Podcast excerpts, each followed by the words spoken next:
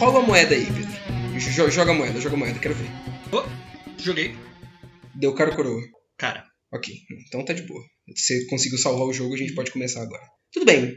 Eita porra. É, é assim, é assim. Se tivesse tirado coroa, você tá fudido, Pedro, você não tá ligado.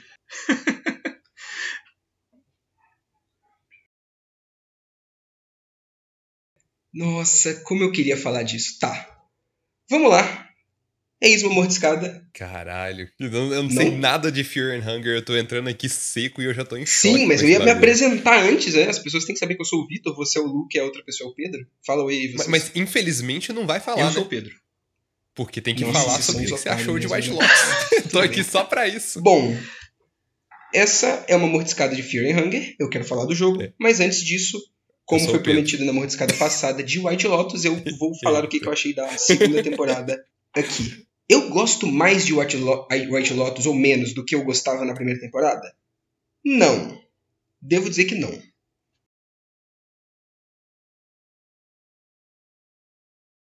Não, não, calma aí, eu tenho um, um pouquinho mais pra falar. O que, que eu queria falar é. é, Essa temporada definitivamente me deixou menos Ou puto, seja, mas seu não pelos comentário e motivos sua certos. opinião são irrelevantes. Porque se ela me deixasse puto e depois tivesse uma catarse pra me disputecer, ia ser o ideal pra mim. Ela não me deixou puto, mas não foi isso. Ela não me deixou puto Uhum. porque me parece que ela foi mais covarde do que a primeira temporada. Que ela fez dos ricos um pouco mais gostáveis. Isso daí eu achei errado, sinceramente. Teve uma certa é, coragem no final, principalmente no, no final de um, um personagem, uma personagem específica? Teve. E eu, bom, eu já tendo a gostar um pouco mais da segunda temporada do que da primeira, simplesmente porque na primeira consolida aquele cara lá como Patches, né? Então, pô, já tem o Patches, já é considerado canon e Dark Souls. Então, White Lotus 2 é Dark Souls. Confirmadíssimo. É verdade, né? O Patches tá na primeira temporada, você só não sabe que ele é o Patches. Mas é, é isso. Esse negócio que você tá falando aí é Não, aquele, White Lotus é aquele Completo é do Dark? Souls. Nossa, caraca. Que referência extremamente específica, hein, Pedro? Exatamente. Eu nem pensei nisso nenhuma única vez. Como que vocês lembram o nome do Cassino Lotus do Percy Jackson? Vocês são malucos. Que é uma cena muito legal, pô. Pedro, eu, eu toda vez que eu assistia, eu pensava exatamente Eu nisso. acho mano. que sim. Acho que é rosa, acho que é rosa na real, não sei. Não importa. Fear and Hunger, vamos lá, gente. é Essa a minha opinião sobre White Lotus segunda temporada. Não é Exatamente. tão legal assim. Exatamente mas ao mesmo branca, tempo né, se eu não me engano. é divertido, mas ao mesmo tempo hum, Ah, fala lembro. de coisas diferentes, mas os ricos são mais gostáveis e isso é chato, porém ao mesmo tempo isso torna tudo menos problemático ao passo que eles se dão bem no final. É isso. Resumo aí. Continuo simplesmente a, a voz da razão no meio de, de todo mundo aqui. Fear and Hunger. Vitor continua Você incorreto. nunca jogou e não faz ideia do que é o jogo, mas pode, Luca, vai em frente. Vamos lá, Fear and Hunger. Oh, eu, eu posso começar falando um negócio sobre Fear and Hunger? Eu nunca joguei, não faço ideia do que que é o jogo, mas eu conversei com o game designer da empresa que eu, eu trabalho. Ok, E a única coisa que ele conseguiu me dizer, que assim, me dissuadiu uma boa quantidade do jogo Pedro, é, você tem alguma coisa a as falar? Eu sei partes que você mais estranhas jogo, de, tem alguma coisa a falar de? Berserk. Cara, não, tô é curioso. Fear Hunger. Quero ver, quero ver o que, que você vai trazer. Então, Tudo eu tô bem. curioso do que, Primeiro que um vocês, vocês acham sobre esse Fear jogo. and Hunger é um jogo finlandês desenvolvido por um cara que é o Miro Haverinen. Tipo, ele basicamente fez tudo do jogo. A, a, a história, a programação, o design, as pixel art, a música, tudo foi esse cara que fez, basicamente. Uma outra coisa, tipo, alguns, algumas animações, algum loop, alguns loops de animações da movimentação de algumas pessoas foi outras pessoas que fizeram, mas no geral ele fez o jogo inteiro. É, e também, quando um jogo independente desse jeito acaba se espalhando mais para outros países, tendo tradução, coisa desse tipo, normalmente é por causa de que, que o jogo alcançou um certo sucesso e aí veio uma publisher, né, alguma empresa que publica jogos e, e faz coisas desse tipo e entra em contato com o jogo, mas nesse caso também não teve, não tem nenhuma publisher, tipo, é, é o próprio cara também que está é, que tá publicando o jogo pela Steam. É, é um jogo só para PC. Então é algo muito específico e é algo muito de nicho. E é algo que era muito desconhecido e que passou a ser mais conhecido no início desse ano. É, até porque né, a gente está falando de Fear and Hunger e agora, esse jogo tá recebendo mais holofotes na internet, principalmente. Mas assim, esse, no início desse ano lançou o Fear and Hunger 2, então já existe um bom caminho aí que, que foi simplesmente não observado pelas pessoas, porque o jogo não era tão popular assim. O 2, ele ainda é nesse esquema de autopublicado, só uma pessoa? Sim, sim. Isso aí? A- acredito que sim, mas eu não vou ter certeza, porque eu não joguei o 2 ainda. Eu só vou falar sobre o 1 aqui. Ok, perfeito. Pretendo jogar o 2 em breve. O 1 foi lançado em 2018. ahn, e como eu disse, ele. Assim, era um jogo bem pequenininho, pouquíssimas pessoas conheceram na Steam. Eu, de alguma forma, sabia da existência desse jogo. Não me perguntem como eu, eu vim a conhecer esse jogo. Ele estava na minha lista de desejos na Steam, mas eu nunca me dava o trabalho de, ok, dessa vez, nessa promoção, o jogo que eu vou comprar vai ser Fear and Hunger. Então ele só ficava lá por um tempo, sem eu mexer nele. Até que o 2 saiu no início desse ano e o 1 começou a ter uma popularidade muito grande e muita gente começou a falar dele. E aí, invariavelmente, eu vi gente falando dele no YouTube ou alguma coisa assim, e eu vi um pouco da gameplay dele mais do que os, os trailers e as pouquíssimas coisas que eu tinha visto na página dele na Steam me mostravam. E aí eu achei mais interessante, fiquei realmente com vontade de jogar e comprei e joguei o jogo. Bom, por que, que eu tô falando isso? Porque o fenômeno do jogo é é algo pra mim importante pra poder falar das, da- das primeiras duas coisas que eu quero falar sobre o jogo antes da gente falar da gameplay de como é que o jogo funciona. E essas duas coisas são ahn, a abordagem que esse jogo tem de temas um pouco sensíveis ou muito sensíveis, dependendo da pessoa, e a segunda é a, aquela coisa de. Né, vocês já estão. Um jogo, o jogo chama Fear and Hunger, eu estou apresentando esse jogo aqui pra vocês. Vocês já devem estar pensando que é jogo de masoquista, que é jogo de maluco, que o jogo é, é um tanto quanto difícil. E ele tem essa fama muito grande de, de ser um jogo muito difícil e que, e que não perdoa teus erros e que é- muitas vezes é injusto e tudo mais, e frustrante, os caralho a quatro. E eu queria falar um pouco disso antes. A primeira coisa que eu, que, que eu queria falar é: esse jogo, por que, que esse jogo teve esse boom de popularidade no início desse ano especificamente? Talvez por causa do lançamento do 2, algumas pessoas voltaram mais para esse jogo e eu acho que as pessoas meio que caiu na mão das pessoas certas, é, dos produtores de conteúdo certos, porque as pessoas olharam para esse jogo e falaram: ok, temos muito conteúdo para fazer vídeos para o YouTube sobre esse jogo. E a popularidade, popularidade dele foi mais por causa disso. No Brasil, a popularidade dele foi basicamente por causa de um canal no YouTube que basicamente só faz vídeo e short de Fear and Hunger, que é um canal chamado Contos do Abismo. E na gringa, é, outros canais e outras pessoas começaram a fazer vídeo dele também e ele ficou popular. E a maior parte desses vídeos, desse conteúdo de Fear and Hunger, como eu disse, shorts do YouTube ou TikToks ou coisas assim, são coisas muito pequenas. Não é falando sobre o que, que o jogo faz e gameplay do jogo. É mostrando cenas do jogo. E vocês já devem conseguir imaginar que tipo de cena que é. É basicamente mostrando o jogo como essa coisa. Ah, esse jogo é perturbador, esse jogo é uma coisa, esse jogo é outra coisa. E é toda essa farmação de, de conteúdo em cima desse jogo consiste no fato é, desses temas mais polêmicos do jogo e dele e de dele sendo mostrado dessas cenas específicas dele, de criaturas específicas dele sendo mostradas nos, nos vídeos e, e comentadas, sabe? O próprio maluco do, do Contos do Abismo, ele começa quase todo o jogo, é, quase todo short dele falando esse jogo vai te traumatizar. E que eu não tô só pra fazer um adendo aqui, eu não estou falando que o cara tá errado em necessariamente em, em, em fazer esse tipo de vídeo não, não tenho nada contra o cara. Eu estou falando isso mais pe- pelo que o jogo faz e pelo que o é, pelo que o jogo está tentando fazer através disso do que pelo que as pessoas fazem através do jogo é, com esses temas. E você tá traumatizado? Não. E esse é outro ponto. As pessoas exageram muito sobre esse jogo. E aí que tá. Eu não tô falando dos temas. Eu não tô falando que ah, o jogo não é tão pesado assim. Ele é, só que ele é bobo no, no quanto que ele é pesado. É tipo, não é traumatizante, é idiota. Você olha e fala, puta que pariu. É, é exatamente aquele tipo de. Nossa, vamos fazer coisas chocantes por valor de choque. Vamos colocar inimigos com pênis. Vamos colocar é, é, profanações absurdas e, e estupro e coisas assim, porque ah, e as pessoas vão ver e vão ficar chocadas e vão ficar caralho, e isso vai chamar a atenção de adolescente. E é exatamente isso. Infelizmente, isso é uma das piores coisas desse jogo. E, e- e, infelizmente o jogo tem muito disso. Ahn, e não é bem usado, sabe? Porque existe a forma que você faz isso. E normalmente Dark Fantasies, de forma geral, e esse jogo é um Dark Fantasy, é claro, são conhecidos por não saberem abordar esse tipo de tema bem e usar esse tipo de tema mais genericamente só para poder mostrar como é que o mundo é cruel. Só que como eles são usados mais genericamente, nunca é tão efetivo assim, porque se o mundo é cruel o tempo todo com todo mundo, foda-se, você acaba ficando alienado, né? Você acaba ficando anestesiado desse tipo de coisa, passa a não significar nada. E é o que acontece nesse jogo. Claramente. E eu acho que as pessoas exageram também sobre a dificuldade. O jogo não é tão absurdo assim, o jogo não é injusto, eu não acho isso. Na minha opinião, de pessoa que está um pouco acostumada a jogar jogos difíceis, posso dizer assim,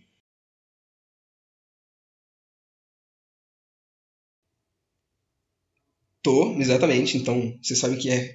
Isso é vindo de uma pessoa que, que, Um que tem que- Patológico como um dos jogos tá preferidos, duplo- talvez o tá- jogo tá preferido. legendando Mas eu realmente acho que as pessoas exageram muito falando o quanto que esse jogo é difícil, que não perdoa os jogadores e que papapá, papapá, e despreza o jogador. Eu acho que isso é muito papinho, sabe? E, e esse papinho. As pessoas, né, assumem esse tipo de fala exatamente porque é o, o, a camada mais superficial do jogo e que é o mais fácil de vender o jogo como. E o jogo também assume essa persona, sabe? E, e eu acho que isso é uma coisa curiosa. Porque. Vou pegar de exemplo outro Dark Fantasy que também aborda temas desse tipo e também não aborda eles muito bem grande parte das vezes, que é Berserk. Você lembra a conversa que eu tive com você sobre Berserk, Luca? Em que eu tava falando que, ok, hum, tem muitas coisas aqui que não estão sendo feitas de maneira muito legal, mas não me parece que isso é consciente, tipo, que o, que o Kentaro Miura tá de fato querendo fazer aquilo de maneira é, a banalizar, sabe? Parece que ele tá querendo de fato fazer um bagulho chocante, só que ele não ele não sabe, por exemplo, não desenhar a casca de maneira sexualizada. Então, na cena dela com Griffith no Eclipse, que provavelmente todo mundo que leu Berserk, até que não leu, sabe do que eu tô falando, era pra ser um bagulho chocante, e é Sim. um bagulho chocante, mas esse choque é muito minimizado pelo fato de que a, casca Sim. é sim. desenhada de maneira sexualizada, porque o, o Kentaro Miura não consegue não fazer isso. Da mesma forma, me parece que o Kentaro Miura em Berserk faz essas coisas Dark Fantasy violenta, papapá, papapá, porque ele acha que isso é, é foda. Ele acha que isso é maneiro, ele acha que ele tá realmente, porra, vou fazer um bagulho chocante pra caralho, vai ser. Todo mundo vai ficar, caralho, como é que o mundo é cruel e tal. Eu não acho que esse é o caso de Fear and Hunger, isso que eu acho mais curioso.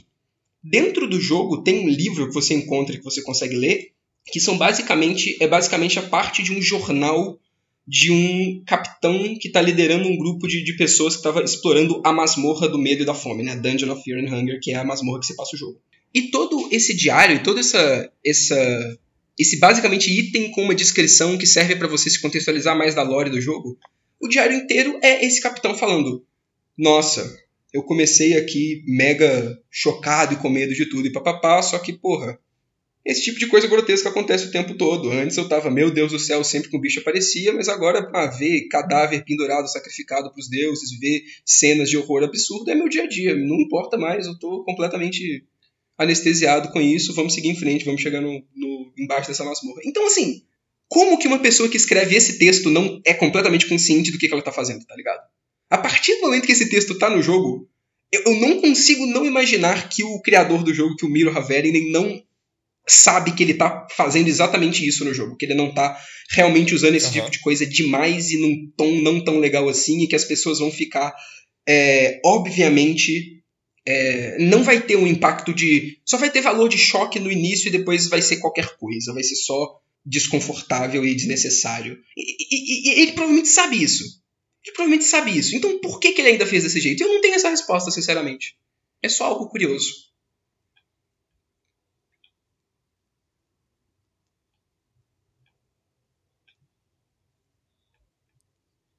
Cara, eu, Hum. eu tenho.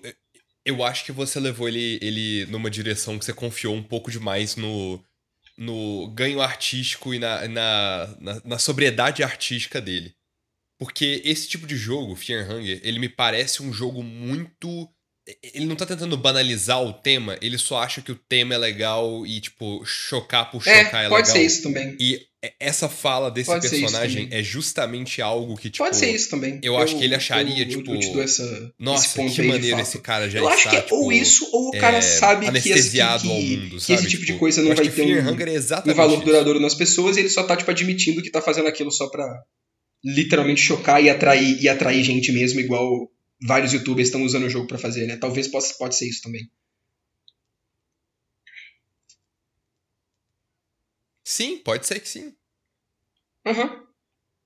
Não é. Tipo, eu tenho certeza, você não vai gostar desse jogo. Você não vai gostar desse Eu jogo. acho bem E assim, possível. E Eu, cara, não gosto de nenhum desses Fear aspectos que eu Hunger, falei. Desse já me Isso é um várias problema vezes pra que mim, eu não gostaria do jogo. E quanto Porra, eu, eu queria conseguir jogo, gostar eu mais desse jogo. Eu queria que esse jogo pudesse ser uma das minhas coisas é preferidas. Mas esse tipo de coisa impede isso, sabe?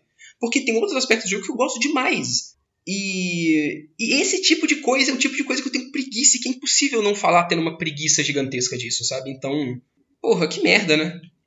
Ahn, pelo menos, pelo que eu ouvi, ahn, ele dá uma maneirada boa nesse tipo de coisa no Fear and Hunger 2. Não sei, não joguei, mas talvez ele, ele percebeu o Ed que ele tava sendo e, e tá menos Ed no 2, talvez? Não sei, não, não posso afirmar. Ahn, vou jogar o 2 em breve e, e talvez depois, talvez saia uma mordiscada do 2, não faço ideia. Mas tá, tirando isso da frente e, e deixando esse tipo de coisa clara, vamos falar sobre o jogo, de verdade. É, o jogo começa, é, você pode escolher um dentre quatro personagens. Esses personagens eles são representados por classes, porém eles não são só uma classe genérica. Eles são personagens com personalidades e histórias específicas. É, esses personagens são mercenário, cavaleiro, é, o Dark Priest, né, que seria sacerdote sombrio, algo assim, e o Outlander, né, o forasteiro. Hum, você pode escolher qual deles você vai jogar. A partir do momento que você escolhe um, os outros três passam a ser NPCs que você pode encontrar é, durante a dungeon. Então eles não. Pra ver que eles realmente são personagens. Eles existem independente de qual deles você está controlando, os outros ainda vão existir e você ainda vai poder encontrar eles. Todos eles têm um objetivo em comum, é, mas esse objetivo em comum por motivos diferentes, né? Que é entrar na, é, na masmorra, na Dungeon of Fear and Hunger, né, na masmorra do medo e da fome, e é, ir atrás de uma pessoa que foi é, aprisionada lá dentro, que é, é esse grande líder de tropas e líder de uma companhia mercenária que subiu pra caramba nos escalões e agora tá abalando completamente o, a, a política do mundo, mas que por causa de um, de, de um golpe que ele sofreu, ele acabou sendo preso pelo governo de, do reino que você tá, que é o Legard. E sim, essa é exatamente a história do Grift. Sim, esse cara é o Grift de Berserk. é exatamente o Grift de Berserk.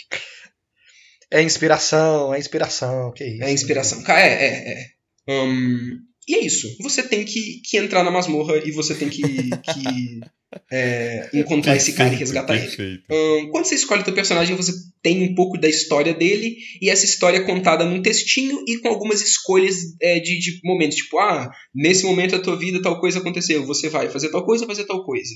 É um speedrun de Life and Surface of Sir Brand, tá ligado? Basicamente. Ok. E aí você toma essas escolhas, e essas escolhas influenciam um pouco das skills e dos equipamentos que você vai ter no início do jogo. E aí, depois de fazer isso, você, jogado no, no, no início da masmorra, você entra na Sei, masmorra e você começa perfeito. a explorar a masmorra. Sem tutorial, sem explicação, sem porra nenhuma, você, é você, teus itens lá, a masmorra, explora. O jogo se apresenta como um JRPG, né? Como um RPG japonês nesse estilo de Final Fantasy, de Chrono Trigger e tudo mais. E eu digo se apresenta porque eu não sei muito a- até quando que eu acho que dá pra manter essa, essa, essa delimitação nele.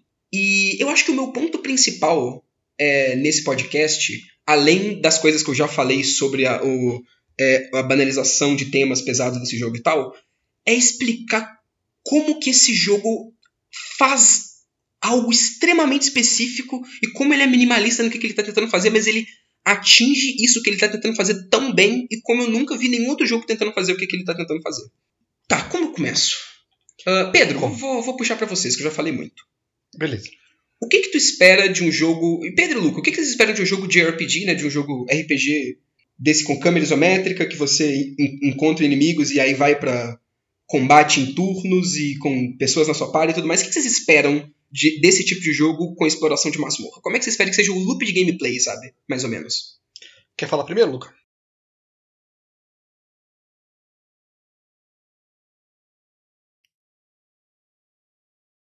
Tudo bem. Não, não precisa de falar pra Fear and Hunger, mas é que tu não tem muita experiência com esse Cara, tipo de jogo no geral, né? Não, eu, eu queria ver o que, que você vai falar, porque eu não tenho muita noção, tipo, do que, que eu falaria pra Fear and Hunger especificamente.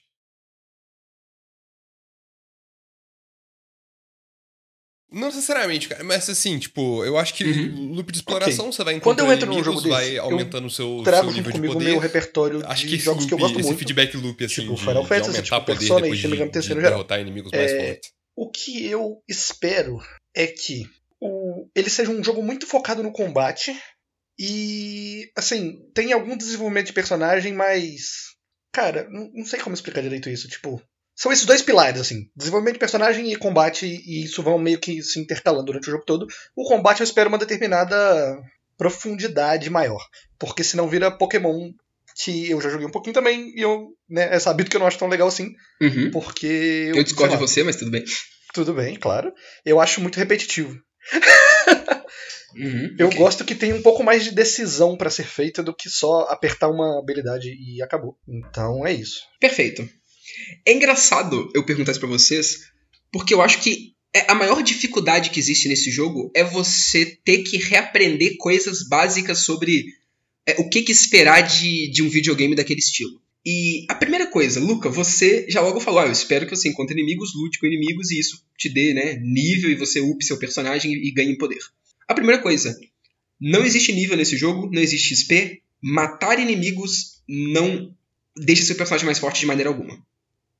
Já é a, a primeira coisa. Uhum. A segunda coisa, Pedro, é, agora indo pra você, Pedro, Uhum. combate e uma certa exploração e desenvolvimento dos personagens. Ok, isso existe com Ok. certeza em Fear and Hunger, mas, eis uma coisa interessante, combate, por mais que ele seja muito presente, eu não acho que ele é um pilar maior do que outros como exploração e como manejo de recurso.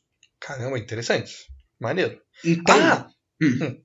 Não, Não, pode é que eu lembro de uma conversa que a gente já teve de uma franquia de jogos que eu não não joguei muito, infelizmente, mas que eu tenho muita vontade de jogar ainda. Hum. Que é a franquia Mother, que eu lembrei dela agora, Hum, né? E que aqui no ocidente é conhecido como Earthbound, Earthbound, claro. sim. Que inspirou Undertale. Que E eu sei que tem toques de Undertale nesse jogo, um pouco. No Ah, sentido que você pode sim. conversar com os inimigos e tal. Sim, né? tem, tem. Toque de Undertale nesse jogo, com certeza. Mas, voltando. Você começa a jogar o jogo e você tem essas expectativas, e o jogo não tem um tutorial, então o início do jogo pode parecer que o jogo realmente é essa coisa extremamente injusta que você vai morrer mil vezes e voltar pro início e, e é como se estivesse batendo a cabeça numa parede. Mas isso é só porque o jogo.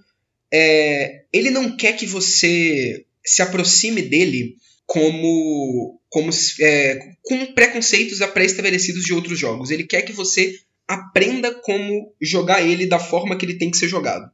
E é, ele não tem. E ele- o fato dele não ter um tutorial, no caso desse jogo, eu acho que é bem justo, na verdade. Tem algumas coisas que eu acho que ele podia dar mais informação, mas assim, controle, não, não tem o que explicar. Tipo, é, literalmente tem o- os quatro botões para você andar, né, para cima, para baixo, para um lado, para o outro. Tem um botão de interação e outro botão de interação. E o, o botão de menu. É só isso. Esses são todos os comandos do jogo. A parte de- do, do combate, do jogo do combate em turno, é extremamente simples e autoexplicativa. Os menus também são muito simples. É um jogo, como eu disse, bem minimalista. Então não tem muito o que falar. E, e se não for falar do combate, se for falar de explicar algumas mecânicas dele, que são. é, é, né, que não é o jeito de jogar mecânico, mas assim, o que, que você deveria estar fazendo, a- aí eu acho que tira um pouco da graça que é você entender qual é do jogo. Uhum. E o início dele pode ser meio frustrante, mas o quanto mais rápido você pega qual é a do jogo, hum, é mais interessante ele fica e melhor você consegue se aproximar dele. E qual que é a do jogo de verdade? Ele não é um JRPG, ele é. Vocês vão rir da minha cara quando eu estou falando isso, mas ele é um Immersive Sim, cara. Eu juro pra vocês que esse jogo é um Immersive Sim. O quê? Ele- esse jogo é um Immersive Sim. Ele é um Survival Horror Immersive Sim, mas ele é. E, e, e- e, cara, é incrível, é incrível quando você descobre. É tipo, acende uma luz na sua cabeça, vira alavanca e você fala: caralho, esse jogo é um Immersive Sim, eu não tenho que que tá lutando com esses bichos. Eu posso fazer ele da forma que eu quiser. Eu posso passar isso aqui, eu posso chegar no final. O único obje- objetivo que eu tenho é chegar no final dessa masmorra. Eu posso fazer isso da maneira que eu quiser. Batendo no bicho, conversando no bicho, fugindo de bicho. Qualquer, qualquer maneira que você achar melhor, tá ligado? Quando você entende isso, é maravilhoso. E ele é um survival horror porque ele, né, Fear and Hunger. Ele, você tem não só a tua vida, mas você tem a tua mente, você tem a sua fome e você tem que cuidar da sua mente e da sua fome. Elas vão diminuindo com o tempo, você tem que cuidar desse tipo de recurso. Mas é tanta coisa. Assim, essa parte é autoexplicativa, mas a parte de explorar masmorra é tanta coisa diferente que você demora para entender. Mas quando você entende, você vê que faz total sentido. A primeira coisa, como eu disse, é, inimigos não, é, não te dão XP. Matar inimigos não te dá nada necessariamente, a não ser que o inimigo drope algum item que você quer. E aí, alguns inimigos dropam, mas a maioria dos inimigos não dropam porra nenhuma. Então, a partir desse momento, e a partir do momento que é, o combate desse jogo não é encontro aleatório, não é andar na graminha de Pokémon, não é andar no, no mapinha do jogo no Final Fantasy VI. Você sempre tá vendo o inimigo, o inimigo, o inimigo, quando ele te vê, quando ele te percebe, ele corre até você. Não tem por que você lutar. Não tem nenhum incentivo para você lutar com o inimigo. Você tá entrando em combate e lutando com os inimigos porque você acha que você deveria estar fazendo isso nesse jogo. Mas não tem porquê. E aí que tá. É, outro motivo que, que que, que tem para você simplesmente não ter por que lutar. Ele é um jogo survival horror, como eu disse. É, recursos são escassos. Você levou dano para algum inimigo, esse dano vai ficar com você, a não ser que você gaste um item para curar ele. E gastar um item para curar ele é algo que vai, vai te despender recurso. É, sem falar que toda a mecânica de combate dele é focada em você poder atacar várias partes do corpo, e isso serve para os inimigos também. Então entrar em combate é arriscar você perder um braço e uma perna e, e ficar sangrando e pegar infecção, sabe? Então, quando você entende que não, não tem recompensa, a maior parte das lutas não tem recompensa, no seu fato de que de vez em quando você tem que lutar para ficar vivo, você entende que não tem por que você ficar lutando. E outra coisa, é, a quantidade de inimigos é muito, muito reduzida em comparação a um, a um jogo comum. Não, tem lugar que tem bicho que fique spawnando infinitamente. Não tem inimigos infinitos no jogo. Tem uma quantidade específica de inimigos. Por exemplo, na, na, na, no primeiro mapa que você entra, que é uma prisão, vai ter tipo dois ou três guardas e vai ter um, uns dois cultistas. E esses são todos inimigos dessa área. Quando você mata eles, não vai ter mais nenhum. Então não tem nem tipo, ah, vou matar os inimigos para poder. Porque eu, eu, tenho que avançar aqui. Eles são tão poucos que é de boa de você caso você consiga passar aquela área, tipo, de você só desviar deles e ir embora, sabe? E tem a, a coisa de, ok, se eu quiser explorar uma área melhor, talvez seja bom matar o inimigo só para eu limpar essa área ela ficar livre, mas tirando isso não tem por que você lutar e as lutas são poucas também, e são desincentivadas. Quando você entende isso, é, o jogo fica muito mais fácil. E o jogo foca de verdade em coisas que não são combate e que são partes da exploração e da, da sobrevivência em todo momento. Por exemplo, eu, eu falei que tem esses, aqueles quatro personagens que você começa o jogo, né? Um deles é o mercenário, é o personagem que eu escolhi. Um, cada personagem tem meio que uma, uma personalidade que é meio que a alma dele. Esse personagem que eu tenho, ele tem a Endless, que é o que eu escolhi, o uhum. mercenário, ele tem a Endless Soul, é a alma do, da infinidade, né? É, que é, é mais pro lado de tipo, liberdade, de, de não se ater às coisas e de não, não criar muitos vínculos e, e ser mais uma pessoa vagabundo, largado, assim, que tipo, vai vagando para qualquer lugar e tal. Um, esse personagem ele é meio o ladino do grupo. E é, cada desse tipo de alma que você tem, tem dá, te dá né, skills específicas diferentes. As skills que, que você ganha com esse personagem é, que você pode escolher na árvore de skill dele, que você pode tanto começar o jogo com elas de acordo com as escolhas, quanto upar elas depois, eu vou falar como você faz isso, é, são todas. São todas. É, a maioria delas não é focada em combate. Tem uma que é focada em combate, que é o Engard, que é um bagulho que se você usar enquanto você tá na parte. É, andando assim, você faz um movimentozinho que é tipo um parry, aí se o, inimigo te acertar e, e, e, o combate em turno de fato iniciar, quando você dá esse parry, você ganhou um turno extra. E essa é a única coisa que melhora o teu combate nesse personagem. O resto é tipo lockpick, que você consegue abrir portas trancadas, ou é, dash, que você corre mais rápido, ou steal, que você consegue roubar itens dos inimigos, ou escape plan, que você consegue fugir. É, tipo, quando o combate em turno começa, se você usar a ação fugir, você tem uma chance maior de fugir. É, é isso, sabe? Ele não tem quase nada de combate. Aí você fala, pô, deve ser um personagem meio ruim. Cara, é, se você perguntar para qualquer pessoa que joga esse jogo, eles vão te falar: o Kahara, que é o mercenário, é o melhor personagem do jogo. Você não precisa de necessariamente ter coisa de combate para jogar esse jogo. O, a skill de dash, que é de correr mais rápido, é uma das melhores coisas do jogo. O escape plan, de, de você conseguir fugir do combate, é muito bom, é muito bom mesmo. O skill de roubar item dos outros te dá acesso a uns bagulhos que você nunca iria imaginar, sabe? E é muito legal. Peraí, deixa, deixa eu passar. É muito legal quando você entende esse tipo de coisa. E o jogo ele incentiva isso, porque ele é muito, muito cheio de segredinhos e de coisas e, e de.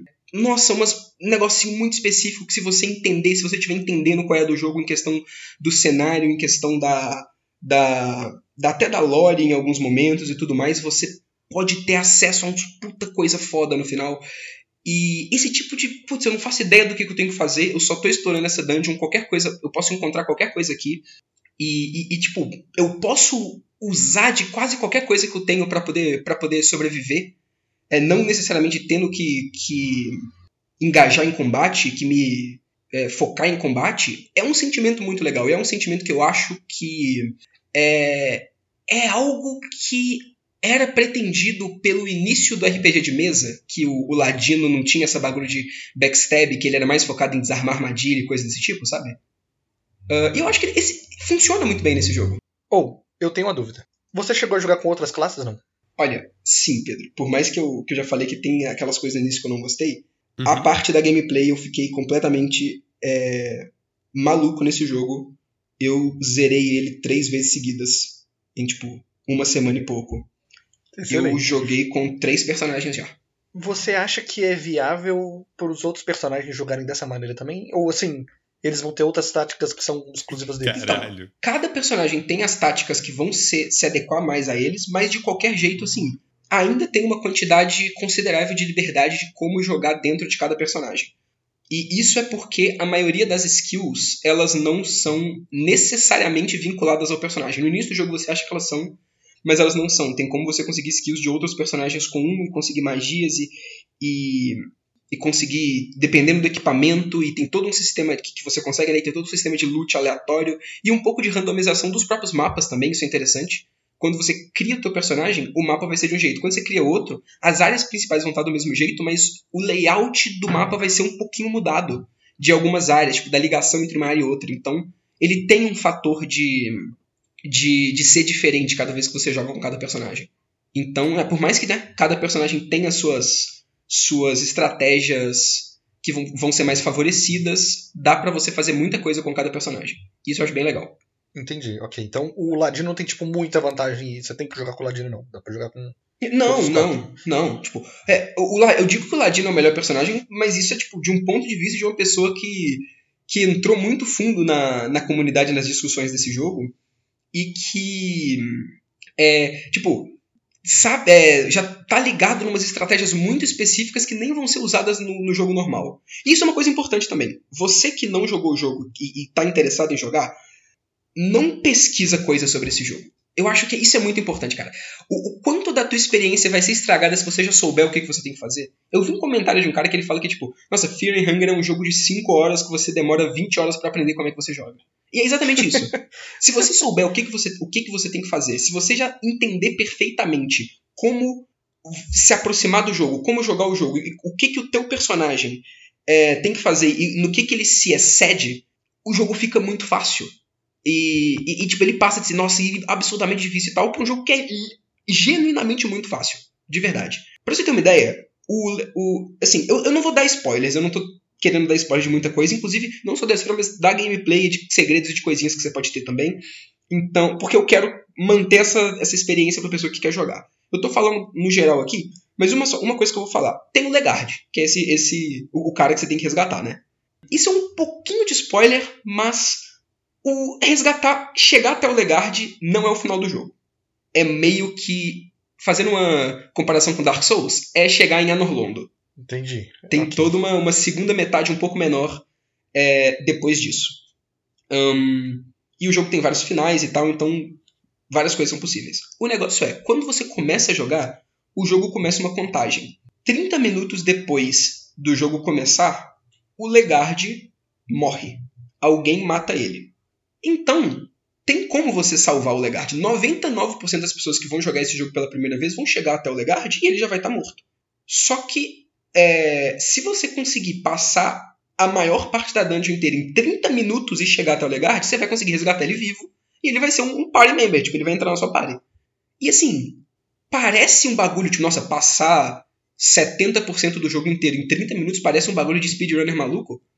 Juro pra vocês, Depois que eu zerei o jogo, eu comecei um segundo personagem e eu fiz duas tentativas com esse personagem. Na segunda tentativa, eu consegui chegar no legado em 30 minutos. Caralho. Não é difícil, de verdade. Você, o, o quanto que você aprende sobre esse jogo e o quanto que você consegue fazer as coisas depois que você já sabe é absurdo. Então eu realmente peço, pesqui, pesquise o, menos, o mínimo possível sobre esse jogo. Eu, eu, fico grato, inclusive, que como o jogo é meio desconhecido, a wiki dele é uma merda. Então, mesmo se você olhar muita coisa na wiki, não vai ter ou vai ter informação errada. Então, talvez você nem consiga pesquisar sobre o jogo. Tem muito youtuber fazendo vídeo sobre esse jogo explicando as coisas. Aí esses caras, eles sabem do que, que eles estão falando. Mas esses caras não estão ainda cobrindo coisa do primeiro jogo, de tanto segredo, de tanta coisinha que tem nele. Então, vai jogar o segundo jogo, que aí a wiki é mais desatualizada ainda e não tem tanto conteúdo sobre ele. Então, se você for jogar o Fear and Hunger Termina, eu imagino que não tem como você saber porra nenhuma e você vai ter que se virar sozinho. E a experiência é correta. Então, vai pra esse caminho aí. Cara, e você levantou um ponto interessante que é a pare, né? Esse tipo de jogo geralmente tem pare e esse aqui não é diferente. Uhum. É, qual que é o fator da sua pare nesse bagulho que você tá falando? Porque pare geralmente é para você ter mais opções de, de combate, né? Sim. Já que isso nesse jogo não é tão forte assim, o que, que a sua party faz? Então, a party, no geral, ela é mais focada em combate também. Você okay. é, vai querer mais gente na sua party, tanto em questão da, pela história deles, mas para te ajudar no combate. Não é sempre o caso também, porque os personagens da, da sua party têm skills e as skills podem ser úteis para é, fazer coisas que não são combate necessariamente. Mas no geral a party é boa pro combate. A questão é, diferente de um por exemplo, Final Fantasy VI, em que é, você tem que seguir a história, que é linear, e em determinados momentos, a maior parte dos, das pessoas que podem fazer parte da sua party, você vai encontrar elas, elas vão se juntar a você. Uhum. O Fearhanger não é assim. Uh, a tua party é feita se você encontrar o pessoal que você, deveria, é, deveria encontrar e convencer eles a entrar na sua, na sua party. E não tem nenhuma guia para você e não tem nenhuma é, garantia de que você vai conseguir fazer isso. É muito possível que você chegue no final do jogo e a sua party não esteja completa, sabe? Não esteja completa. Porque não é garantia que você vai encontrar todo mundo. Inclusive, tem um cara específico. É... Ah, um cara eu digo porque, bom, tudo bem, né? A party é de quatro jogadores, tem quatro personagens no início do jogo, e a partir do momento que você sabe que eles vão fazer parte da dungeon, você fica pensando, ok, essa vai ser minha party. Eu, eu um, um dos bonecos vai ser eu, os outros bonecos vão ser os outros três personagens jogáveis que eu não escolhi. Não necessariamente. Tem mais gente que você pode colocar na sua party do que eles. Por exemplo, o Enki, que é o, o, Dark Priest, se você começar com ele, dependendo das escolhas que você fizer, você pode começar com a magia de necromancia. A magia de necromancia a gente permite chegar em, corpos específicos de esqueletinhos e de pessoas e ressuscitar. E aí você ganha um esqueletinho ou um ghoul, e esse esqueletinho e ghoul é um party member, igual qualquer outro party member. Tipo, é um Caraca. pouquinho mais fraco. É um pouquinho mais fraco, mas você ainda consegue equipar a arma nele, equipar a armadura dele. Ele não tem skills únicas, não tem skills únicas. Mas ao mesmo tempo, ele não tem fome e ele não sofre efeitos de sanidade. Então, assim, você tendo um esqueletinho vai economizar muito recurso, basicamente, porque você não vai precisar de dar comida nem recuperar a sanidade dele, a, a mente dele. Então, esqueletinho, assim, brabo. Esqueletinho é brabo, esqueletinho é um dos melhores party member que tem. É, se ele morre, você pode trazer ele de volta sempre? O teu não, mas se você encontrar outro corpo específico que você consegue ressuscitar, você consegue ressuscitar. O negócio é, não é garantia que você consegue ressuscitar. Porque, primeiro, ah, todas tá. as magias nesse, nesse, nesse jogo gastam a sua mente, então você tem que ter um certo estoque de itens para poder recuperar a tua mente para você conseguir castar magia consistentemente. E o segundo, isso é legal de falar, esse jogo tem uma mecânica de sorte, que é a rolagem de dados, que eu falei no início do jogo. É, várias coisas que são mais importantes do que, ah, vou lutear um barril, vou lutear alguma coisa aqui, é, quando você tá abrindo um baú brabo, ou quando você tá é, interagindo com uma armadilha que você não viu e que ela, ela pode pegar você, você rola um, um, uma moeda.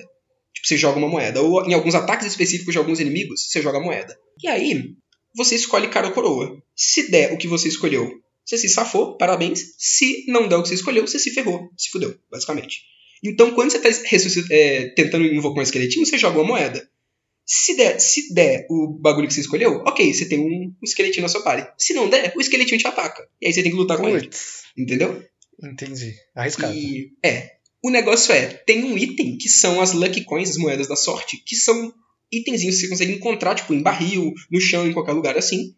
E elas meio que permitem que você trapaceie um pouco a sorte, que é quando você vai é, fazer a, a jogar moedinha, você joga meio que com vantagem, falando com termos de D&D, sabe? Você joga duas e se alguma delas foi o bagulho que você escolheu, você ganha. Então você aumenta as suas, suas chances. Só que você gasta uma moeda, é claro. Interessante.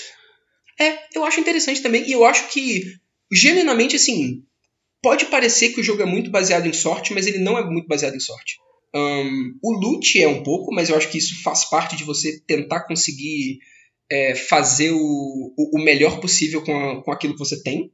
E é válido falar também que, como não tem como você farmar inimigos, né? Porque os inimigos são finitos, quando você mata o inimigo ele vai morrer para sempre e nunca vai respawnar. E como é, o loot que você pega nos lugares ele não recupera, tipo, ele não volta, você tem recursos infinitos o tempo todo. Então você tem uma certa urgência de tenho que zerar o jogo antes da minha comida acabar, porque se acabou acabar os lugares que, que tem para você explorar e que tem para você pegar comida, não tem como você conseguir comida, você só se fodeu, sabe? Então tem uma urgência e, e, e o sistema de loot eu acho que ele corrobora para isso, né? Mas as outras coisas que, que não são loot, tipo armadilha, uh, você pode ver a armadilha, sabe? Não é um bagulho que vai surgir do nada. E quando surge do nada, provavelmente se você falhar, ela não vai te matar, ela só vai te dar um complicador. E da próxima vez que você tá passando lá, você já sabe que aquilo vai estar tá ali e não vai cair. Em questão de ataques de inimigos, isso é outra coisa interessante. O combate desse jogo. E aí eu queria falar mais um pouco sobre o combate para vocês também. O combate é legal. E o combate, ele é, é, é legal porque ele tem a mesma filosofia do resto do jogo. Não é sobre você ficar mais forte, é, e subir teu nível e tudo mais. É sobre você aprender como você é, luta. E aí cada inimigo não é um, um check de nível. Cada inimigo é um puzzle, verdadeiramente. Você tem que aprender e você aprende testando e experimentando e falhando como você luta contra cada inimigo. Porque, a princípio, o combate é muito simples, né? Você tem o seu personagem, você tem a skill uh, o ataque, que você, tipo, ataca, e você pode escolher qual parte do corpo do inimigo você ataca, e os inimigos têm várias partes do corpo dependendo do inimigo. Uh, cada parte do corpo tem uma quantidade de vida diferente. Se a vida daquela parte do corpo específica é, é chegar a zero, a parte do corpo, tipo, sei lá, o braço do, se você dá dano no braço do cara igual a vida do braço, o cara perde o braço. Mesma coisa com a perna e tal. Mesma coisa com a cabeça. Então, tipo, o inimigo tem uma vida no geral, e para você bater nessa vida no geral do inimigo, você tem que bater no torso dele, mas a cabeça tem uma vida que é menor do que a vida no geral. E se você acertar a cabeça e cortar a cabeça, o inimigo morre. Então você não precisa necessariamente tirar a vida inteira do inimigo para matar, você só precisa cortar a cabeça dele. A não ser que não. Porque, obviamente, tem inimigos que vão atacar você sem cabeça. é óbvio. Esqueletinho. Pô, um esqueleto, exatamente, o esqueletinho. Você corta a cabeça do esqueletinho e continua atacando vários jogos que tem esse estilo de combate por turno tem aquelas skills de dar guarda, né? De se você se proteger e, e tomar menos Sim. dano. Mas isso parece ser um bagulho meio inútil, parece ser um tempo meio perdido.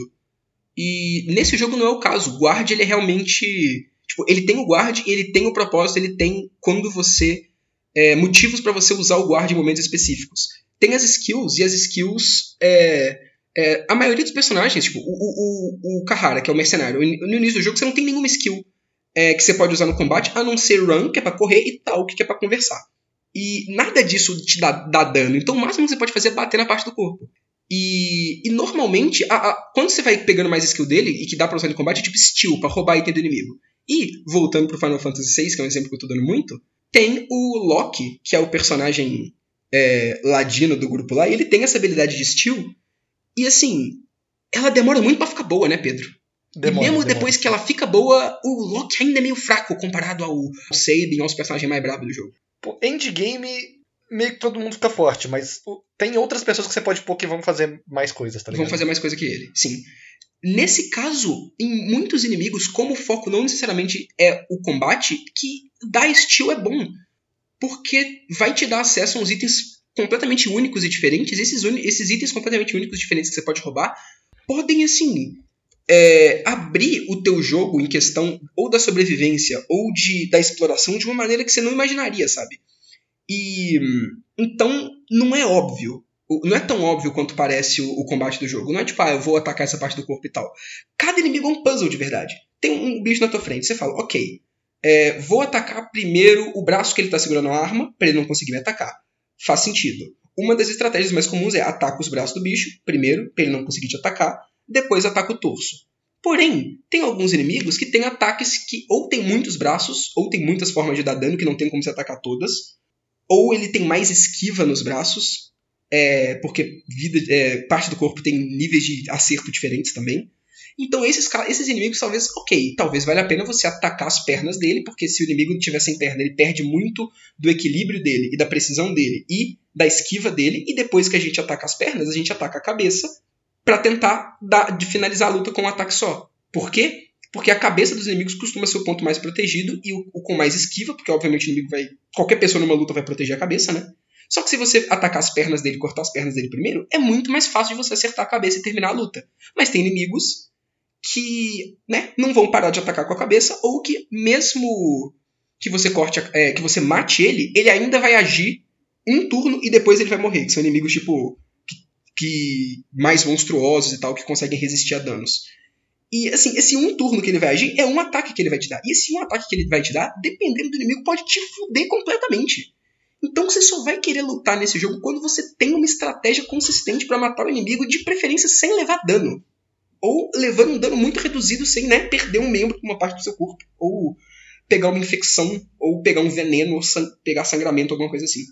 E parece que as opções são poucas, mas quando você começa a ter mais party members e mais skills, e, e os inimigos começam a ser mais diferentes do que um humanoide, você realmente tem que ficar pensando, pô, como que eu vou. Como que é a maneira mais correta de eu enfrentar esse inimigo aqui? E aí tem o fato de você conseguir usar itens também neles e usar e usar talk para poder conversar com eles e diversos inimigos você consegue levar eles só na base da conversa e ou te dar uma vantagem muito grande no combate só na conversa. Então é, é muito mais complexo do que parece o combate, é muito interessante, na verdade. Ou, tá me dando vontade de jogar, hein? Oh, é legal, é legal. Eu não sei o Luca. É, o Luca Mas- provavelmente não, mas não. Definitivamente não, Eu acho cara. justo. Só, eu acho só justo. pela narrativa do jogo, Mas- pela proposta que ele se levanta, tipo, jogar esse jogo só pela jogabilidade não é algo que me interessa de jeito nenhum, velho. Eu acho. Eu, eu achei ele meio paia no geral, Justo, mas eu é. achei interessante. Eu tipo, queria só conferir aqui, só de curiosidade, eu queria conferir a sua. sua seu posicionamento de que o Loki é um personagem fraco. Hum. E eu fui atrás de uma tier list de personagens de Final Fantasy VI pra ver qual que é o mais bravo. Aí, tipo, em últimos lugares tem os personagens que são muito influenciados por sorte. Aham. Aí depois deles tem o Samurai, que ele fica parado, né? A mecânica dele é ficar parado Sim, até ele sim. fazer alguma coisa. Ok. E aí tem o Loki. Ok, é. Não é assim. Realmente não é. Cara, estar um nível acima de estar parado o tempo todo não é muito bom pro seu, pra sua reputação, honestamente. E hum, o que eu tava falando em questão do, do- dos combates terem resoluções diferentes e, e, e ter mais coisa do que. É realmente um puzzle de você tentar entender ele. Eles realmente podem te dar recompensas completamente inesperadas, é, dependendo se você estiver entendendo qual é que é a dele, né? O exemplo que eu dei pro, pro Pedro, já que eu até falei pra ele antes, é que tem um inimigo, eu não quero dar spoiler, mas tem um inimigo que se você dar toque nele e se você conversar com ele, tem mais de um inimigo na verdade, que se você conversar com ele da maneira correta e escolher as opções certas, você consegue é, ficar amigo dele. Tipo, ele, ele entra no teu grupo, na moralzinha, sabe? Um bagulho que tu nunca esperaria, porque parece um inimigo aleatório que tá vindo te atacar e você consegue fazer ele entrar no seu grupo. Isso é muito Tem legal. um. É, isso é muito legal. Tem um, um- um inimigo específico que é o, o Yellow Mage, é o Mago Amarelo. Ele tá com umas magias muito loucas em você e tudo mais. É, é isso é uma experiência que eu tive pra exemplificar como que é a a- o quão fascinante é você descobrir as coisas nesse jogo. Isso é a parte mais legal dele. Tá lá o inimigo. Eu tenho, eu tinha um personagem na minha party que é um cachorro. Eu comecei é, o combate com esse white, com esse Yellow Mage, Mago Amarelo, e normalmente o cachorro você não consegue controlar ele, porque ele é tipo um pet seu, então ele ataca os inimigos automaticamente pra você. E tipo, costuma focar nas partes do corpo mais fracas e nos inimigos mais fracos. Quando começou o combate, o cachorro ele deu uma rosnadinha e apareceu uma opção de tipo mandar o cachorro atacar ou falar pro cachorro tipo ficar calmo. Normalmente não aparece isso, mas nesse caso apareceu. E você fica assim, porra, se nesse personagem você tem a opção de fazer o cachorro não atacar, quer dizer que deve ter um motivo pra você não atacar esse inimigo. E o inimigo tava mandando poder em mim. Mas eu falei, pô, deve ter um motivo pra não atacar o inimigo. O que, que eu fiz? Comecei a conversar com ele. E aí ele é um mago amarelo, maluco, que fica pulando, dançando, tacando magia. Eu, eu conversando com ele, eu falei, pô, a qual deus você, você serve? E aí ele falou, ah, mano, eu sirvo ao deus da destruição. Começou a falar uns bagulho louco assim, mas ele não falou o nome do deus. E aí apareceu várias opções. E aí eu, que tava me interessando pela história em questão de, de da lore do jogo e da, da narrativa dentro daquela dungeon lá, eu já tava ligado em qual deus que era esse. Eu respondi, mano, é esse deus aqui, não é? Ele falou, pô, tu sabe mais do que você tá aparentando. E, e aí, aí o combate continuou, eu conversei com ele no próximo turno e falei, então, mano, tu não tem como me ensinar, não? Tu não tem como me ensinar mais sobre ele, sobre essas magias que você tem, não? Aí ele falou, pô, não tenho não. Mas, é, eu tenho um mestre. E talvez ele consiga te ensinar. Então toma esse item aqui. Quando você encontrar com esse cara, você entrega para ele que talvez ele te ensine os bagulho da hora. Mas, como eu sou devoto de Deus da Destruição, eu não vou parar de te atacar, não, tá? Então, assim, se você me matar, você vai lá falar com ele. Se eu te matar, eu te matei. Então é isso. Aí o combate continuou. O combate terminou depois. Esse combate não foi completamente né, é, evitado pela conversa, mas eu ganhei um bagulho. E eu fiquei, pô, esse bagulho aqui eu consigo entregar para alguém se eu encontrar o mestre desse cara. E não é que eventualmente você encontra o mestre desse cara e você consegue conversar com ele, e você consegue mostrar para ele, você consegue fazer o mestre do cara entrar na sua party, velho. E, e, não é que o mestre do cara é um mago absurdo e, Caralho. e assim, tem umas magias inacreditável e é semi-imortal. E é uma, um, Caralho. um, um, um party member excelente para você ter. E, e ele veio de uma conversa aleatória no inimigo aleatório, do nada, sabe? Meu Deus, cara. E, então, tipo, é uns bagulho assim que tem nesse jogo, sabe? Entendi por que, que você chamou de Immersive Sim agora. Isso aí é coisa de Immersive Sim mesmo. Isso é coisa de Immersive Sim. Outra. Aham. é, nossa, é, é, tipo, é vários momentos que o, o- é, tipo, você conversar ou você usar um item específico no inimigo e tal evita o combate ou faz umas coisas diferentes. E, pô, é muito maneiro isso. E é muito maneiro também como é que funciona a progressão de personagem, né? Porque como você não upa, como é que você ganha skill com o seu personagem? Ele, ele melhora se você pegar equipamentos melhores, mas ele também melhora se você se você gastar é, almas em um, um objeto específico que chama Hexan Table, né? Que é a mesa de magiquinhas malucas lá. Essas almas, como é que você consegue elas? Você é, tem um item que se chama. Eu esqueci o nome do item aqui agora, mas é tipo um Soul Vessel, é tipo um bagulho assim, é um recipiente de alma. E quando você é, tem um desses e você chega no inimigo morto, você consegue interagir com esse inimigo e pegar uma Lesser Soul, que é a alma dele.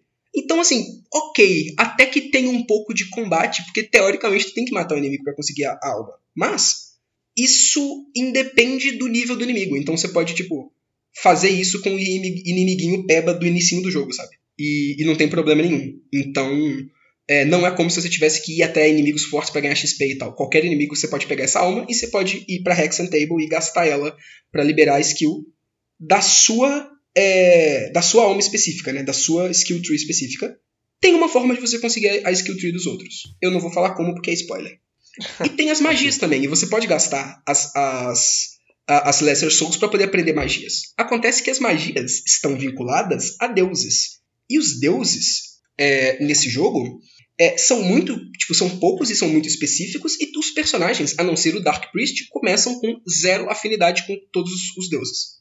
O Dark Priest, no início, você consegue escolher um deus para você ter afinidade máxima, então esse deus você consegue pegar as magias dele te- com Lesser Soul comprando automaticamente. Para os outros personagens, para você ter acesso à magia, você tem que atrair a afinidade de, de- de- do deus específico que você quer focar, né? Que você quer ter as magias mais. E, e assim, né? As magias não necessariamente são focadas para combate, inclusive as melhores magias são as que não são focadas para combate. A magia de transmutação, por você ficar multiplicando pão, é a melhor coisa de todas. A magia de portal, pra você criar fast travel no jogo, melhor coisa de todas. Então, tem magia muito boa que não é de combate. Magia de necromancia pra você fazer esqueletinho, obviamente, né? E tá.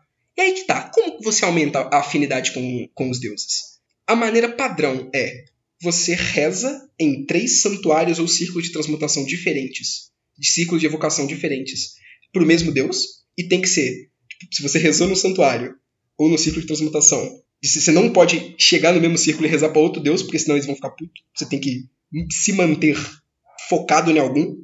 E tem alguns santuários que são dedicados a algum deus específico, e é bom que você, olhando pro, pro santuário e pra imagem dele e entendendo mais sobre a lore do jogo, caso você tenha algum livro, alguma coisa que te fala sobre isso, você tem que entender visualmente de qual deus é esse santuário pra você rezar pro deus certo. Porque se você não rezar pro deus certo, você também se ferra, porque você vai perder a afinidade com o, o, o, o deus, porque você errou o deus, basicamente. Se você fazer isso, três vezes você aumenta uma afinidade, e cada deus específico tem su- tem suas formas também. Então, o deus lá que eu falei do Mago Amarelo de destruição, você consegue aumentar a afinidade pra ele com sacrifícios. O que são sacrifícios? Outras pessoas da sua party, basicamente. Então, pessoas da sua party não estão lá só pra, pra te ajudar também é, no combate. E é claro que as pessoas da sua party não necessariamente vão é, aceitar serem sacrificadas, é claro. É, isso que eu ia perguntar agora. Tem, você tem que forçar elas ou elas só, tipo, Então, escolher uma pessoa? A maioria delas você não tem como, só que tem alguns que, que você consegue fazer muito facilmente. É, mas tem outros que, tipo, o, o mago brabo que eu falei, que tem como você fazer ele entrar na sua party, que ele é brabo e que ele é quase imortal. Se você falar, mano, deixa eu te sacrificar aqui, ele vira para você e te vaporiza instantaneamente, você morre, sabe? Então, não é, não é muito fácil assim. E, e aí, tipo, tem alguns locais específicos que você consegue aumentar a afinidade com Deus se você fizer alguma coisa específica e assim por diante. É uma mecânica legal também. É aquele tipo de coisa que você pode focar e que se você entender como é que ela funciona, você vai ser recompensado. Muita coisa da lore do jogo, da história do jogo também é assim. Por mais que o jogo, nessa apresentação dele, tenha muita coisa zoada, os personagens e o desenvolvimento e aprofundamento de cada personagem é muito bom. E o, o contexto geral e a narrativa do jogo e o que, que acontece de verdade e os possíveis finais diferentes pro jogo também são muito legais. E assim, é, é algo que é realmente interessante, sabe? Eu não jogo esse jogo só pela, pela gameplay também. Ele tem uma história boa de verdade. Ele tem é, momentos muito legais dos personagens e os personagens são muito, muito carismáticos e muito interessantes. E a, a relação entre eles também é, é, muito legal. Cada um, por exemplo, tem um objetivo diferente para estar tá indo atrás do Legard. O Hagenwalder, que é o, Outlander, ele quer matar o, o Legard. E, e, e, quer saber com ele também, é, porque ele, ele roubou uma relíquia que era do povo dele. Então ele tá indo lá para recuperar a relíquia e se vingar do cara. Enquanto a Darcy, que é a cavaleira, ela tá indo lá para poder resgatar, porque ela era uma, tipo, braço direito do, do da companhia de mercenários que o Legard, que o Legard é, chefiava. Então, assim, inevitavelmente esses dois personagens vão entrar em conflito quando eles chegarem até o Legard, sabe? E esse tipo de coisa acontece, é muito interessante. E, pô, é isso, sabe? Basicamente. É um jogo muito legal. É um jogo que falha em muitas. Assim, não falha em muitas coisas. Ele, ele falha em algumas coisas muito específicas em questão do tema e das apresentações desse tema dele, mas ele é tão interessante no que, que ele se propõe a fazer, no final das contas. Eu, eu tenho muito mais coisa aqui para falar dele que eu não quero ficar falando tanto pra não dar spoiler porque é uma mordiscada que já tá até maior do que uma mordiscada comum ficaria. Eu tenho realmente muita coisa aqui para falar, mas é, não tem como eu falar é, o suficiente desse jogo aqui. Eu não falei quase nada da história dele, eu queria ter uma parte com spoiler para falar um pouco de, de alguns finais, mas eu nem vou fazer isso sinceramente, porque já tá ficando muito grande. Eu só queria falar o, quão, o quanto que eu achei interessante esse jogo e o quanto que ele tenta fazer essa um JRPG virar um immersive sim e ele consegue fazer isso de uma maneira muito interessante, de verdade. Você acha que talvez seja o caso de tipo pegar esse jogo a mecânica dele assim, só que limpar ele esteticamente e colocar em outra temática, talvez funcionaria, não? Ou eu. Então, não, não precisa ser em outra temática. Ele, podia, ele podia ser um jogo sobre explorar a masmorra de Fear and Hunger e, e tentar entender o que está acontecendo com os deuses e com essas coisas absurdas e tudo mais. É, o problema dele, de verdade, é essa, essa banalização de alguns temas e essa apresentação meio hum, chocante pra caramba é de gore, sabe? Se, se ele tivesse a estética do Darkest Dungeon, mas a jogabilidade desse jogo não, seria. Não um precisava de ter estética do Darkest Dungeon. Eu não tenho. Acho, acho que a estética em questão de do visual desse jogo é legal. Tipo, é, só não é legal as partes específicas zoadas, né? Os inimigos com pinto e tal. Mas, tipo, eu, eu por mais que. Eu sei que, Luke, que tu tá olhando pra esse jogo e tá achando ele feio. Mas eu acho que ele ser feio desse jeito e ser estranho assim é muito. É, é muito Tipo, faz muita parte da experiência, pô. O. Ah, nossa, tipo, você abre o menu e tem lá. os personagens, eles são meio que desenhados no estilo que parece um, um, uma versão pixelada de um personagem de um quadrinho do Conan o Bárbaro, tá ligado? Caraca! E, e é, é estranho, mas é legal. É, é, um bagulho que você olha, é uma arte estranhíssima. E, e, esse estranhamento da arte do jogo é importante pro jogo. Inclusive, o design de som desse jogo é uma loucura completa assim, é difícil você chamar qualquer trilha sonora desse jogo de música. E é uns barulho estourado, absurdo. E, e, assim, pode, eu consigo muito ver uma pessoa falando que é ruim. Mas eu acho que contribui tanto esse design de som absurdo, com uns barulho zoado, uns latidos de cachorro que vai aumentando pra caramba. É desconfortável demais, mas é bom, sabe? Na minha visão, na minha visão é um shitpost em formato de jogo e eu só não, ainda não consegui passar por é. essa primeira camada. E ele só me lembra daquele jogo que você tipo é, é um estilo de jogo já, já é um gênero de jogo que você é uma criança que na realidade tá morta e tá só passando por um por um pós-vida, sabe? Já é um gênero. Não, não tem nada a ver. Tô ligado. Tem, é, não, é Esse interessante, é... tem é, a estética dele é okay, 100% okay. isso na minha cabeça. Entendi. Mas ele tem coisa interessante de verdade, Luke. Eu entendo perfeitamente você ter, você ter essa. essa. Tipo, não se interessar pelo jogo, pelo, pela, pelas coisas já faladas aqui, mas ele tem coisas interessantes de verdade. Tipo assim, por mais que você não, não, não pretenda jogar o jogo, e é perfeitamente ok isso, e não, é, e não queira, né, tipo, se aproximar desse jogo de, de, de, de nenhuma forma, saiba que, pô, se ele tivesse uma roupagem diferente, ou se ele tivesse não, não tivesse esse, esse problemática que eu já falei aqui, talvez seria uma coisa que, que, que eu mesmo talvez você não gostando da gameplay em si, eu insistiria para você tentar, sabe? Porque eu acho que tem tanta coisa interessante.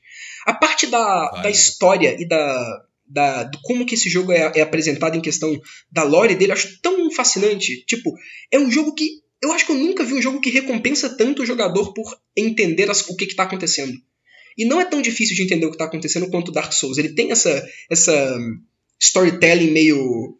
É, você tem que ler descrição de item, tem que pegar livro e ler, tem que entender mais pelo, pelos diálogos meio crípticos com os NPCs que você encontra de vez em quando e tal.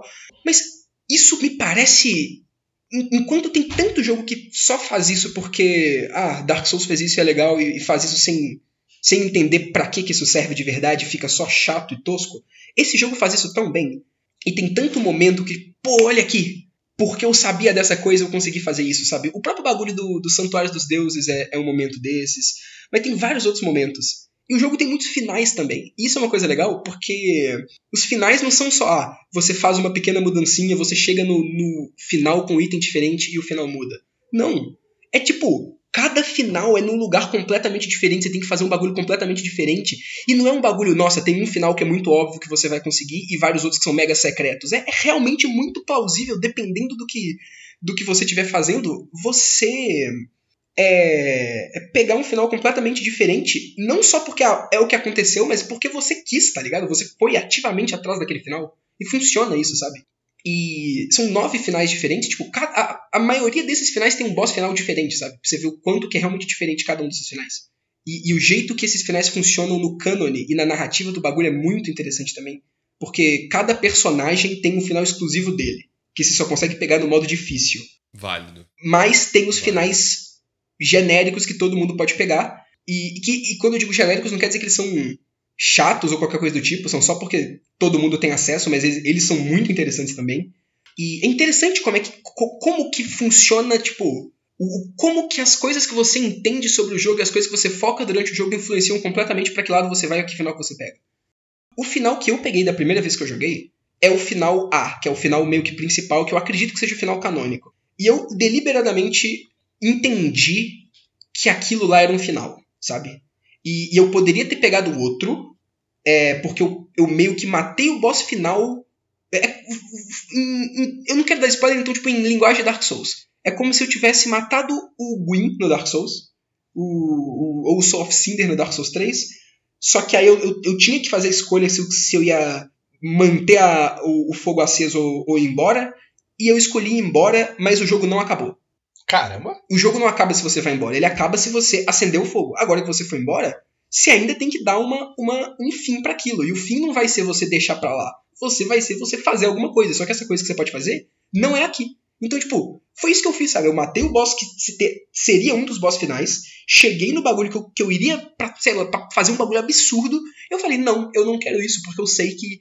Tipo, eu entendo o suficiente sobre esse jogo para saber que isso daqui não é o final que eu quero. E aí eu dei as costas pro trono, não sentei no trono, eu fui embora e fui fazer outra coisa. Eu, porque eu sabia que se eu focasse em outra coisa eu poderia ter um, um final diferente, sabe? E que eu estaria procurando mais do que esse.